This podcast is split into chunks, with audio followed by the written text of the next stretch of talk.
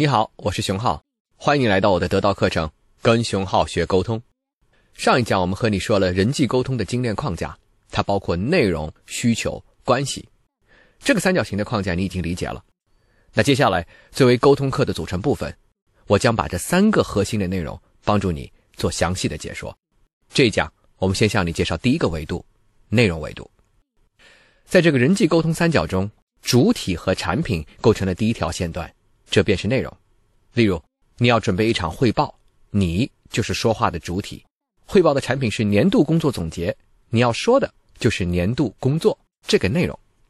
关于表达的内容，我们有很多话可以去讲，比方说故事思维、结构思维、批判思维等等。这些相关的思维方法是整合你素材的重要工具，在得到中都有相关的课程，因此我在这里就没有必要重复了。这些内容也不是这一讲就可以全部囊括的。在这里，我只想提醒你一个在内容维度非常非常重要的原则，叫主题意识。主题意识就是你始终要清晰地标定出沟通中的确切核心。具体而言，如果你在自己主导的沟通中，例如演讲，主题意识就是减法意识。彼得·迈尔斯说：“任何一个有品质的演讲，它最终要传递一个有品质的内核。这个内核不能太复杂、太冗长，否则。”听众就会倦怠于记忆，所以迈尔斯提出，当你完成了一个演讲，有一个非常重要的标准可以帮助你去厘清表达的品质，那就是你能不能用一个短语、一个句子，明确而清晰的把你的想法概括出来。如果可以，那么你的表述就是有效的；如果不可以，那么你在表述中非常有可能东拉西扯、欲说还休，夹杂了很多目的性不明的废话，而让你的核心精神失焦，没有办法。凝练出中心思想，那如何把内容精炼、主题突出？我给你两种具体的操作。第一，用时间来线索，请你思考。也许你正在准备的是三十分钟的汇报，但如果强制性的要求你在一到两分钟就把全部内容讲完，你会怎么讲？你一定会简化，先把篇章简而言之变成段落，再把段落简而言之变成句子，甚至在最后简而言之把句子。变成几个有限的、不能再减少的关键词，以时间作为大限，对内容进行缩减，这是第一个方法。这样的方法，其实在学术界已经在实践了。从2008年开始，澳大利亚的昆士兰大学发起了一个非常有趣的学术演讲竞赛活动——三分钟论文演讲 （Three Minutes Thesis Competition）。目前，这项比赛已经推广到包括21世纪大学联盟在内的世界各大洲大学。该活动每年呢。还会决出比赛的全球总冠军。这个活动后来变成了一个全球流行的关于观点梳理和表达的竞赛。简单来说，这个比赛要求博士生用三分钟时间，对，只有三分钟，向一般的受过大学教育的观众介绍你整个博士论文的内容。一本大概九万字的英文文科博士论文，你需要用三分钟就完成它的介绍和表达。这个活动是用时间来倒逼内容的提炼。让博士生们给自己的作品一个清晰凝练的主题概括。第一种方法是时间，那第二种方法就是为内容建构一个逻辑框架。请你思考一下，如果把内容的枝叶部分全部拿掉，只留下一个高度骨感的框架，这个框架会是什么呢？实际上，经典的整理内容的框架就三种：第一是因果，第二是分类，第三是结构要素。先看因果，你可以把你整个表达的内容简化成原因、结果，或者原因、结果以及应对策略。这就是一个以解决问题为标准对内容进行提炼。其次是分类，例如你讲过去、现在、未来，这是以时间发展的顺序进行分类；你讲省内、国内、国外，这是以空间方位的概念进行梳理。如果你讲幼年、青年、老年，是以年龄为标准对人。进行分出，这些分类都可以把你的内容变得更精炼。最后是结构要素，例如我们这门沟通课在精炼框架这个部分，如果简化成几个关键词，你的脑袋里只需要留下六个字：内容、需求、关系。这六个字是关键，其他的内容都是枝叶。所以我们可以用这样关键词的思维，把整个内容最重要的结构要素提炼出来。《小王子》的作者安东尼·圣埃克苏佩里说：“工业设计师都知道，自己的作品在臻于完美时，并不在于无以复加，而在于无从删减。所以我想说，在你独立控制的表达中做减法，用时间和逻辑框架的剪刀做到内容无从删减，最后一定会使主题突出。这是对所有沟通者都有益的一个忠告。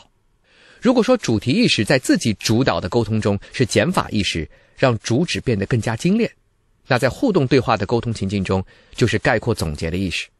例如，你现在正在参与一场讨论，讨论的议题是拳击是否应该被禁止。有人说不应该呀，因为禁止拳击就会出现拳击的黑市，你禁止不掉的。另外一个人发言说不应该，不应该，因为观众可以在拳击活动中获得某种真实的快感。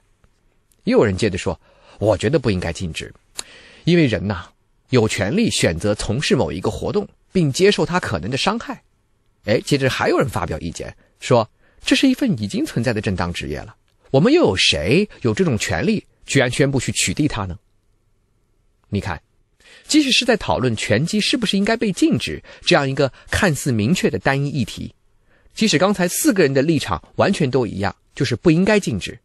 但你应该有一个重要的意识，其实他们在同一个议题中展开了四个主题。第一个人说的创生黑市，这是功利主义和现实主义的讨论；第二个人说的观众快乐，是从人的感官和欲望的维度去讨论这种欲望的满足是不是能够足够的支持一个活动的合理性；第三个人说人有权利选择伤害自己，这是在讨论人的自由问题；第四个人说没有人能够取缔它，这似乎是关乎政府。和公权力的边界，我们在沟通中，经常会在不同的主题之间不断的穿梭和游移，身形会逐渐变得模糊，态度会逐渐变得暧昧。如果这些主题交杂呈现，而不是逐一加以处理，最终会导致我们没有办法进行轮廓清晰的讨论。这个时候，如果你希望沟通有效，就需要有人出来选择和凝练主题。在现实生活中，你也许会遇到那种特别有说话欲望的小伙伴。他们讨论正题，但更多的时候，他们会让自己的谈话进入某种发散的状态，天南地北的见闻，当下热辣的时政。如果只是闲谈，这当然没有问题；但如果是目的性的、正式的对话，你就会发现收获寥寥。例如在职场情境，一位找你抱怨的、想要减少一些工作负荷的同事和你说：“这个工作我挺喜欢的。”坦率跟你说。工作氛围我也觉得非常舒适啊，但就烦我们的老板，对吧？天天我已经那么忙了，还每天让我加班加点，别人的事儿做不好，然后他再把这些事儿都给我，这有道理吗？这有什么道理？干那么多活，给我双倍的工资，我都不嫌多。我老婆孩子一天都在家里唠叨，说你不回家，你不回家，你不回家。我那么多事儿，我怎么回家？天天就住在单位了，那么大的工作压力，我跟你说，像这样下去啊，我觉得我的家庭和健康都会出问题的。但这些事儿。老板他明白吗？这些事儿我也只敢在这儿跟你唠叨唠叨。稍微啊，在平常跟老板表露出一点不满，他就开始给我洗脑。他说：“公司是大家的，大家要共进退。”你看，就这种情况。哎呀，想一想啊，为什么会这种状况？肯定是因为我特别在乎客户啊。客户一有要求，我就一定使命必达，对吧？一定要完成，一点都不拖。不像你看我们部门那些懒汉，能躲就躲，能拖就拖。如果像他们跟我一样工作强度，他们早走人了。你在工作中，也许没有遇到一模一样的情况，但类似的情景也许碰到过。如果你听刚才那段话过程中有点闪神，完全能够理解。这就是主题出现飘忽时候所产生的收听问题，情绪、事实、态度、期待在表达中完全混杂。如果在自己能够控制的独白情境中，这样的状况简单，你只需要用减法去突出主题意识就可以。但是像这样的沟通情境，你就必须去做总结了。你可以对对方的议题做一个整理，比方说，你说：“我能感觉到啊，你非常享受你现在的工作，但你现在的老板没有公平的分配工作量，这对你的健康和家庭关系产生了影响，他对此也不能体谅。”我们在训练冲突解决专家的时候，会要求他们在聆听的时候记笔记，依赖大脑在繁杂的信息中提炼出主题，这不是你天然就具备的能力。我们会鼓励大家记笔记，大胆的概括你听到的内容。你不需要担心你总结的并不准确，因为如果不准确，对方会直接修正你。而对方一旦修正你，其实他就告诉你他真正关切的要点和主旨是什么。此时，你重新获得了一个聚焦的主题。想起来了吗？这其实是听力三角形当中反馈技巧的运用。记住，人类的大脑是一个慵懒的器官，能够懒惰，绝不勤劳。它能够处理简单的，但很难处理繁杂的信息。无论是主动的简化信息，还是用总结概括让对话的要点突出，你都应该知道，主题意识的目的是让信息不仅仅发出，而且向我们的大脑有效抵达，也就是说被收到、被理解、被体认。所以，作为表达者，把信息简化，把信息聚焦，从而突出主题，这是你一个合格的沟通者。应该具备的责任，化繁为简，三条线：内容、需求、关系。我们今天把内容部分为你做了勾勒。如果是在独白的场合做减法，如果是在对话的场合做总结。在本节课的最后，我留给你一个作业。到今天为止，我们已经讲了二十七讲内容了。在过去二十七讲的任何一讲，你能不能够用三个关键词，不超过十个字，对它？进行主题凝练呢？如果可以，请你把哪一讲和相关的主题在留言区告诉我们，我们可以看到你对本讲知识的运用。我们先讲到这里，下一次课我们来为您讨论需求问题。我们下次课见。